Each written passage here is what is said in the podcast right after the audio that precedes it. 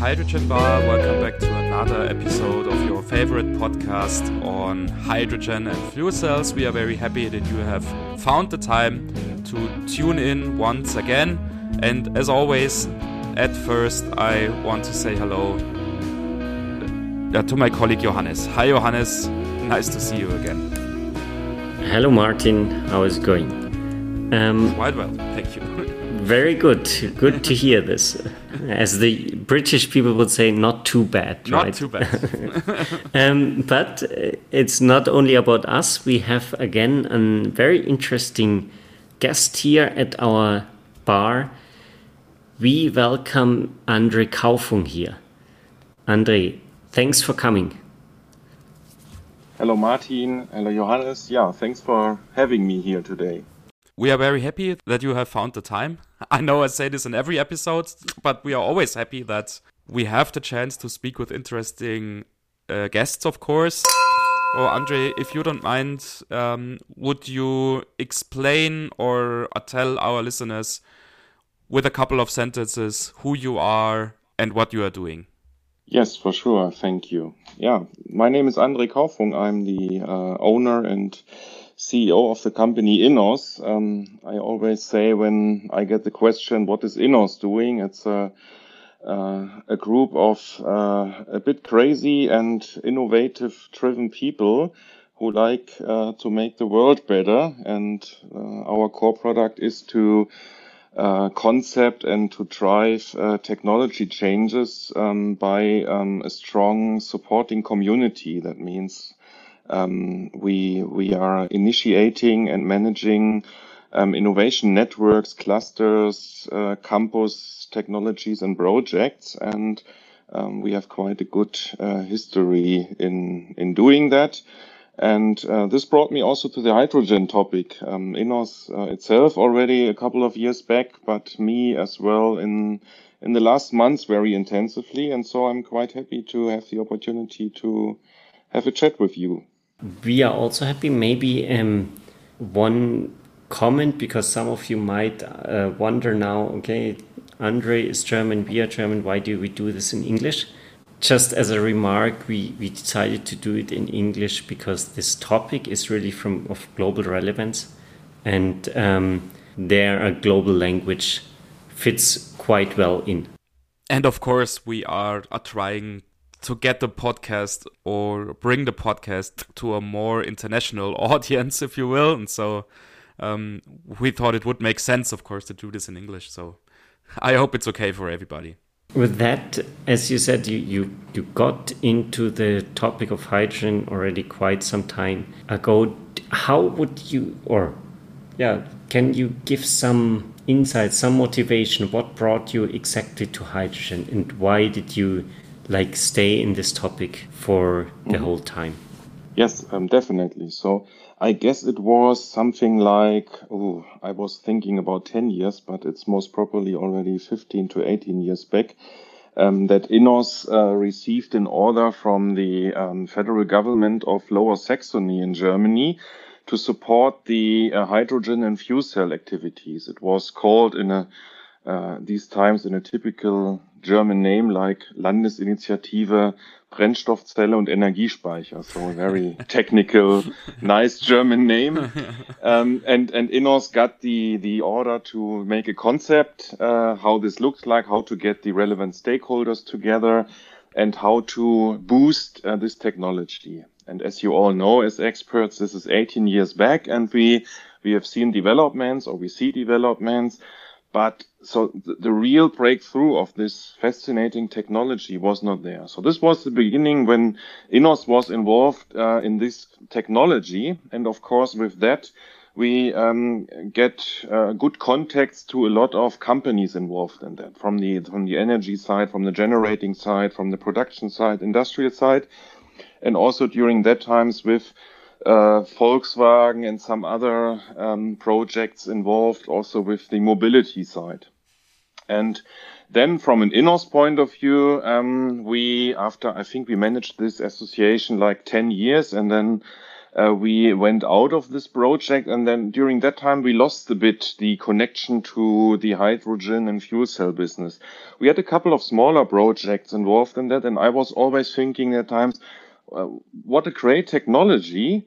Um, why, uh, yeah, why there is no industrial boost really um, to make it happen, to see it in application outside mm-hmm. of a lot of R&D projects and, and test sites and things like that. Mm-hmm. And then the funny story is, um, six years back, we were really heavily involved into the um, battery electro uh, mobility business, and we are uh, managing the CharIN Association, which is an industrial consortium uh, with a global setup of uh, 250 stakeholders for battery electric vehicles. And mm-hmm. as you all know, um, these two technologies are not, uh, or let's say, discussed in the uh, in the public, not so uh, complementary in the moment. Um, and then I was thinking, hey, what have we learned in the electromobility with this success story of of CharIN?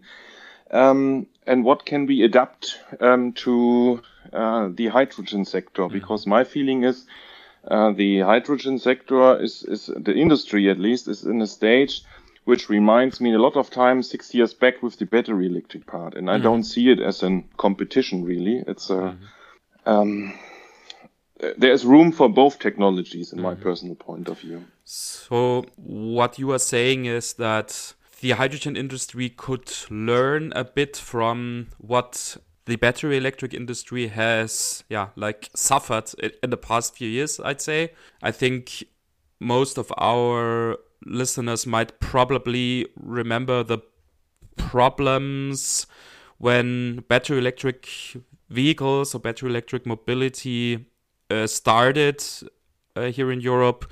We had those problems with the different plugs, with the different charging techniques, with the different uh, cards and payment methods. So you mean that your goal is, if I understand correctly, that you want to avoid similar problems for hydrogen now when considering that uh, hydrogen mobility is scaling up and more and more people will have to refuel their hydrogen vehicles. Mm-hmm. Yeah, it's uh, exactly what you say because okay. I've my my um my intention is uh, with with a new um, let's say association idea called HeavHy. Uh, so hydrogen refueling protocols and scenarios for the uh, especially heavy uh, industry like trucks, buses, mm. ships, airplanes, and so on. And this is exactly where I have the feeling the people should learn from the mistakes already made once with the electromobility. Mm-hmm. Uh, definitely, it's a different scenario to um, to charge power directly or to charge hydrogen in uh, liquid or in in um, gas format. Yeah. Yes. So, uh, but the let's say the, the basic idea behind at the beginning when you think about the scaling up is the same. And uh, when I remember really six years back, there was a very small group of um, OEMs and some uh, involved parties, and the scenario on the table was um, more or less every manufacturer has his own system mm-hmm. for recharging battery yeah. electric vehicles. And I don't mean only the, the system itself from a physical uh, adapter or, or connector point of view, but also for the communication protocol. Mm-hmm. And then the, the push was there for the organization CharIN to say, hey, this is not, um, this is a real burden for people when they cannot recharge their cars. If we want to make um, electromobility uh, successful, we mm-hmm. need to avoid and we need to eliminate this this burden, and therefore we need a standardized protocol in the best way globally. Mm-hmm. Um, and uh, of course, not everything was then right there from the beginning. We had a Tesla system, we had an own Chinese system, we had a Japanese system, and we had the, let's say, European and US system. And uh, then it was a very clear technical assessment to say, what what is the best for now and what is the best uh, future-proof technology because you also need to get on board the investors who want to build up infrastructure. They want to invest, of course, in technology which is future-proof and which uh, will not be uh, maybe old-fashioned in a couple of years. And then the, the CCS system with the ISO 15118 protocol was selected and we we had really this success story to get a Tesla on board after uh, a couple of years. So he was switching to technology. We had countries and uh, OEMs which were not involved from the beginning switching to that. And everyone is more and more doing this. China is not doing right now. I would put that more on a, let's say, political decision level um, than on a, a technology or um, technology assessment level but um, this is really a future-proof technology. And for I raised the questions uh, for hydrogen in in a meeting with a couple of uh, stakeholders, and uh, the, the question or the answer was, "Oh yeah, we might have a same scenario when hydrogen is scaling up." And this is where the idea was born. Hey, but why don't we use uh, the uh, the the format of, let's say, a very big round table, which is CharIN basically, with working groups, with only stakeholders involved, not a networking platform. There are so many networking platforms for hydrogen in each region with each topic, but really to work on this interoperability and protocol standard. What is the requirement of the industry um, for the protocol now and maybe in five years and maybe in 10 years and maybe in 15 years? And this drives me to, uh, for me, I would go crazy if there are the same mistakes, uh, basically from more or less similar companies, uh, done twice in, in, in a time period of 10 to 15, years. Yeah. Yeah. Now, when I think about this, like refueling hydrogen, I would like initially say there is a lot of comparability to to filling up your car with gasoline. Like it's similar time. It's also some some chemical substance, some medium that you put in. Isn't there like an an easier transfer kind of from petrol stations to to hydrogen than from um, charging electricity into batteries to hydrogen? Or is this too simple? A too simple view? Uh, no, it's it's uh, uh, to be honest, it was the first thought I had. As I'm not uh, deeply involved in that technology, I thought, hey, this looks like more like you do maybe, or like you have done a couple of years back with your diesel or petrol car. But uh, when then I got questions from stakeholders. Um, can you uh, maybe check this and so on? And then I was uh, a bit more involved into the topic, and I saw, okay, there is already some kind of very basic protocol necessary or some basic communication because uh, you need to exchange data between infrastructure and, uh, let's say, mobility platform, car, truck, vessel, whatever, um, regarding um, physical parameters like, I don't know, pressure, temperature, and, and some others.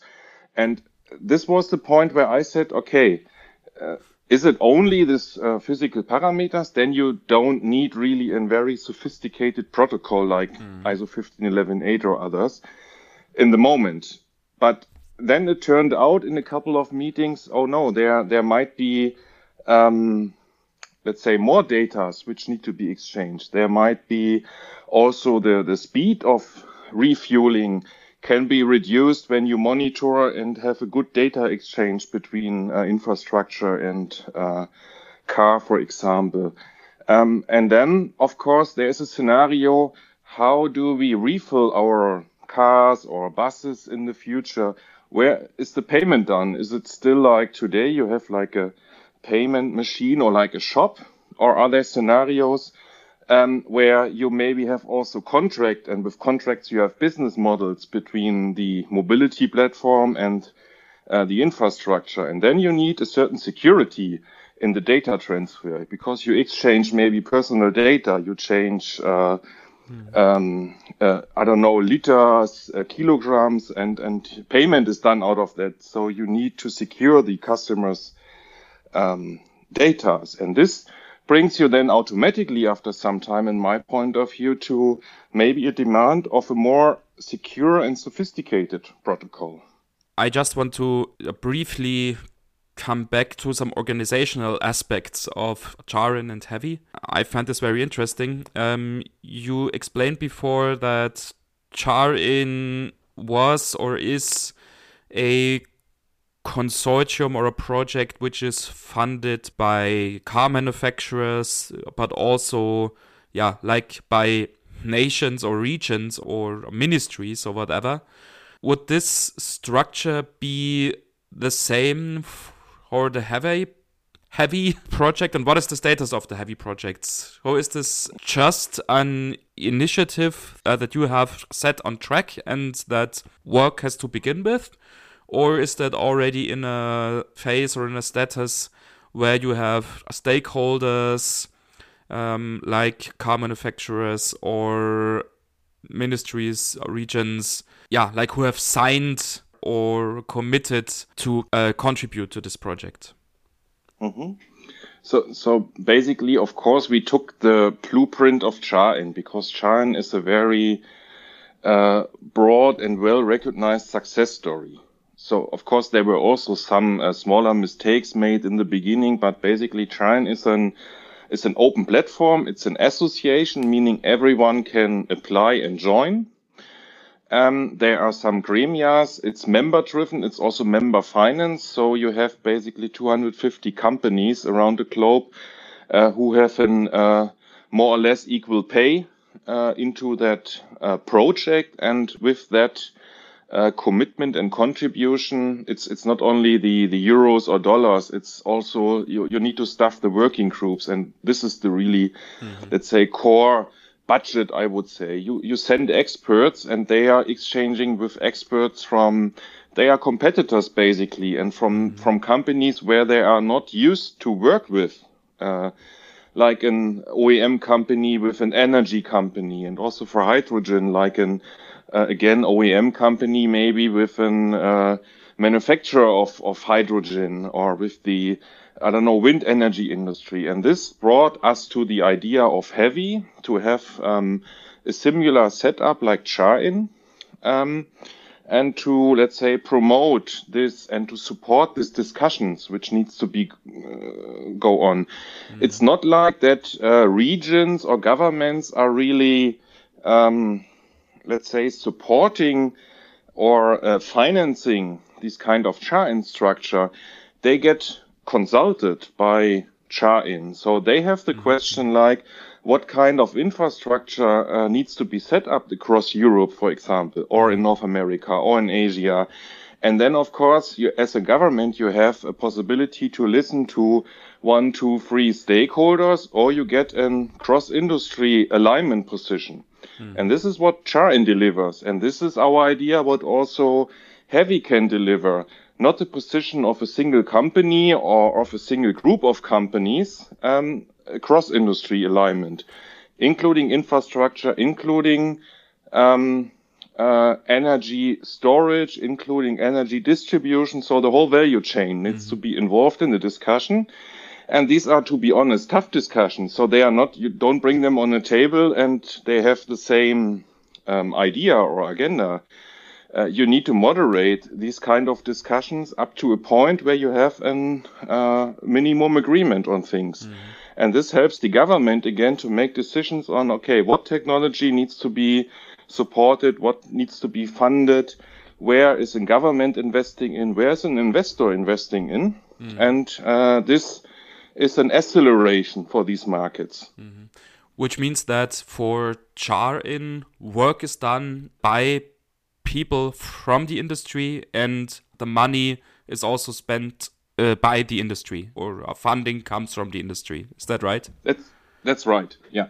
So contribution in manpower, but also in budget is uh, pure coming from industry. Mm-hmm. And uh, let's say the the government is getting the positions and the requirements from the industry and can then do uh, let's say funding and and supporting money not back to Charin or into Charin but into infrastructure yes. which helps mm-hmm. the technology to yeah. to get in place And this is the same idea for HeavHy. And you asked the question, where are we with HeavHy? And my feeling is we are exactly where we had been with Char six years back. Mm-hmm, mm-hmm. But there, there is one, uh, let's say, big difference, which, um, which uh, I like to address as well. Uh, in six years back, let's say the necessity of such an organization was in the minds of at least some people out of the battery electric vehicle business. And the HeavHy idea is um, more with us, so with INNOS and with some companies um, which uh, needs um, a necessity. But to start something like that, you need, let's say, big big involved stakeholders. I don't mm-hmm. mean the biggest companies, but relevant stakeholders. Yeah, Maybe relevant is the better yeah, word. Yeah.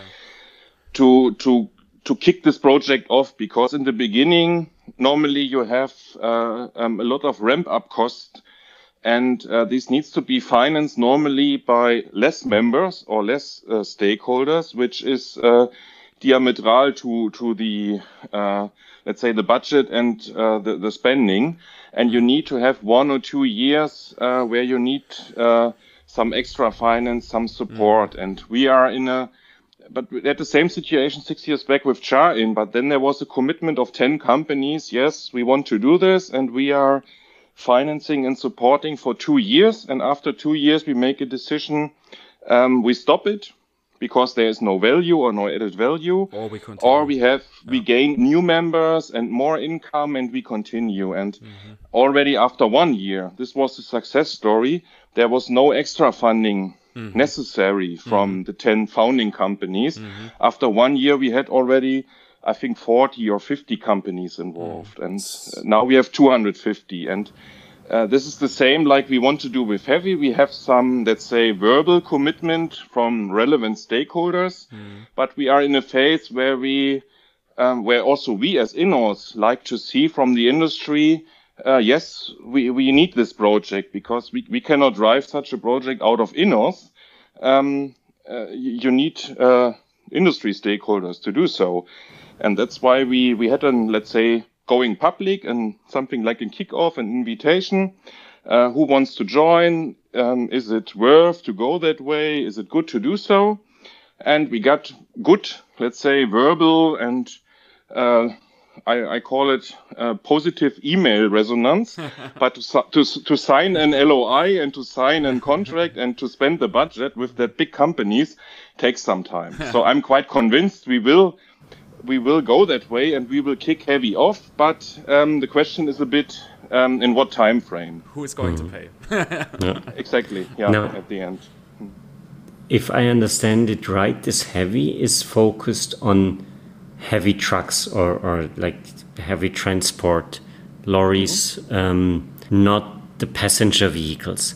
Is this right? And can you shortly explain why do we need kind of a different approach for heavy transport compared to, to the passenger vehicles?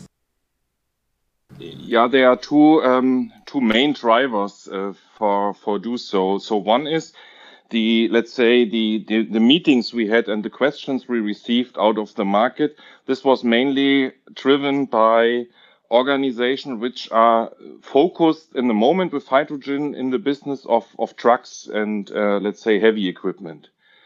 Um, Plus, there is already some uh, protocol standardization for the passenger cars. So maybe the, uh, let's say, the time pressure point of view for passenger cars is not so important from our, from a pure standardization point of view. Um, that, that's, that brought us to the heavy industry. Plus, um, um, I see the technology, I personally see the technology breakthrough uh, in these kind of areas where maybe battery electric vehicle has, uh, let's say, not not the best use cases or um, products uh, needs to have um, uh, hydrogen on board. For example, the marine industry. Um, where they, of course, there are scenarios with battery electric and small distance and so on. But when you talk about uh, long haul, when you talk about uh, seagoing vessels, um, you, you will not manage that, uh, at least not easily with batteries. Uh, so you need uh, hydrogen. And this is exactly the point then where I have also a vision to say, hey, why is then marine industry or airplanes or others uh, using a different protocol, a different standard for refueling than others? Of course, it's not in the focus the scenario that an uh, an, an passenger car driver is going to an uh, Airbus uh, refueling station. But uh, the whole technology gets more uh, cost effective if you use same parts, same protocol. You have the knowledge across the globe for implementing the protocol, for maintaining the protocol, for developing. And with a sophisticated protocol, you can also adapt from battery to hydrogen, back and forward. And uh, this is uh, one of the main drivers why we go for this heavy application. And uh, to be honest, it's a starting point. Mm-hmm. The experience with CharIN was we were only starting with passenger cars, so the other way around. Mm-hmm, mm-hmm. Um, and nowadays we are talking about uh, charging trucks, charging boats, charging airplanes. Um, and I think you need something like a bit like a a melting point or like like a sharpened scope to start with. But of course, this does not invite you to go also in other use cases. Mm-hmm. Yeah, so you see it as a starting point, and you can uh, spread out, if you will, to other technologies as well. Mm-hmm. Um, I think that's an interesting perspective, and we'll definitely continue to speak about HeavHy next week uh, or this week. Our, our time is unfortunately already over. so um, thank you very much for this week, Andre. We'll continue next week, as I said before. Thank you, Johannes, as well, of course. And um, for all you listeners, feel free to check our website, which is still, of course, hydrogenbar net and you can also use the contact form that you will find on the website if you want to get in contact with us. Thank you very much for listening once again. Thank you, Andre. Yeah. Thank you, Johannes. And I'll talk to you again next week. Thank you, Andre. Thank you, Martin. yeah. Yeah, have a good week. Bye. Thank you, Martin. Thank you, Johannes. Hey.